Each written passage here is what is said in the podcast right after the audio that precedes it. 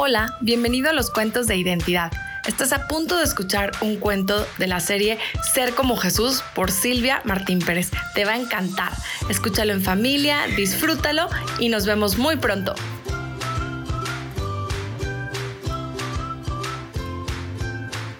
La serpiente y la tarántula por Silvia Martín Pérez.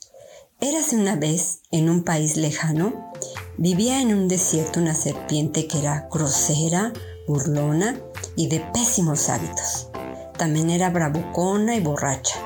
Todos los insectos y pequeños mamíferos que vivían en el mismo lugar le temían a la serpiente y a la vez la despreciaban porque era muy desconsiderada con todos. La serpiente Realizaba fiesta todos los fines de semana sin importar el bienestar de sus vecinos. Estas fiestas comenzaban desde las 6 de la tarde y terminaban hasta las 5 de la mañana.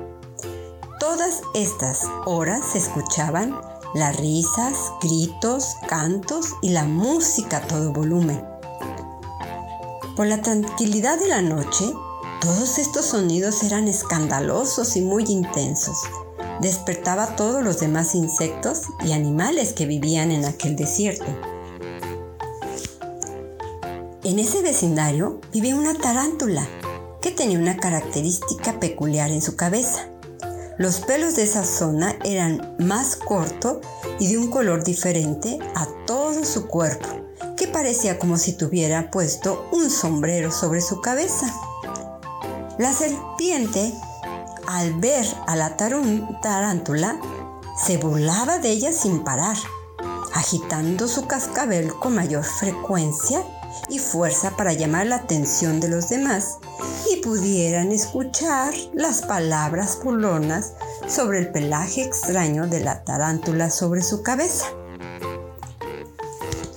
La tarántula era bien conocida por todos los demás insectos y los pequeños mamíferos que vivían en ese lugar. La tarántula era hermosa, sabia, dulce, discreta, prudente y muy considerada con todos. Generalmente, los insectos y pequeños mamíferos le agradaba platicar con la tarántula, por su gran virtud de siempre, ponerse en los zapatos de los demás. Es decir, la tarántula era muy considerada con todos. En cambio, todos los insectos y mamíferos pequeños a la serpiente le sacaban la vuelta, pues ninguno les agradaba la manera como era la serpiente, siempre desconsiderada. Nunca buscaba el bienestar de los demás ella siempre hacía lo que quería sin importar nada más que ella misma. En cierta ocasión, mientras la serpiente se deslizaba sobre la arena, del desierto, se encontró con la tarántula ayudando a un pequeño escarabajo salir de un charco. Cuando la serpiente pasó, le dijo a la tarántula, Vaya que eres torpe en detenerte a ayudar a este insignificante insecto. ¿Por qué lo dices? Este pequeño escarabajo necesita ayuda para salir de ahí.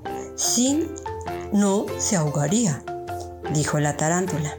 La serpiente le dijo, No, hombre, yo no lo hubiera ayudado. Y menos a alguien tan insignificante como este escarabajo. Se reía burlonamente del escarabajo sin ninguna consideración por él.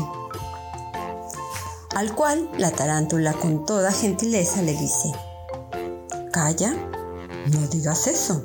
Ten cuidado con tus palabras. No vaya a ser que algún día tú necesites que alguien sea considerado contigo y nadie esté cerca de ti para ayudarte. Debes aprender a ser considerado con los demás. ¿Que necesite de alguien de ustedes y sea considerado conmigo? ¿Conmigo? dijo la serpiente, riéndose con mayor sarcasmo. La serpiente pensaba que el comentario que dijo la tarántula era tan absurdo, porque nunca pasaría. Se retiró del lugar repitiendo una y otra vez. ¿Que voy a necesitar ayuda? que sea considerado conmigo. Llegó a su casa sin dejar de reírse burlonamente de las palabras que había dicho la tarántula. Nuevamente la serpiente tenía fiesta en su casa, con la música todo volumen que no permitía dormir a todos los demás insectos y pequeños mamíferos. Pasaron cuatro semanas y llegó el momento en que la serpiente debía mudar su piel, por lo que salió de su guarida para buscar unas piedras agudas y poder frotar su piel sobre ellas y desprender la vieja piel para mostrar la nueva piel. Después de recorrer por un par de horas, la serpiente encontró las piedras perfectas que necesitaba. Entonces empezó a frotar su piel comenzando desde su nariz, dirigiéndose con movimientos suaves en dirección a la cola y lograr desprender esa piel vieja.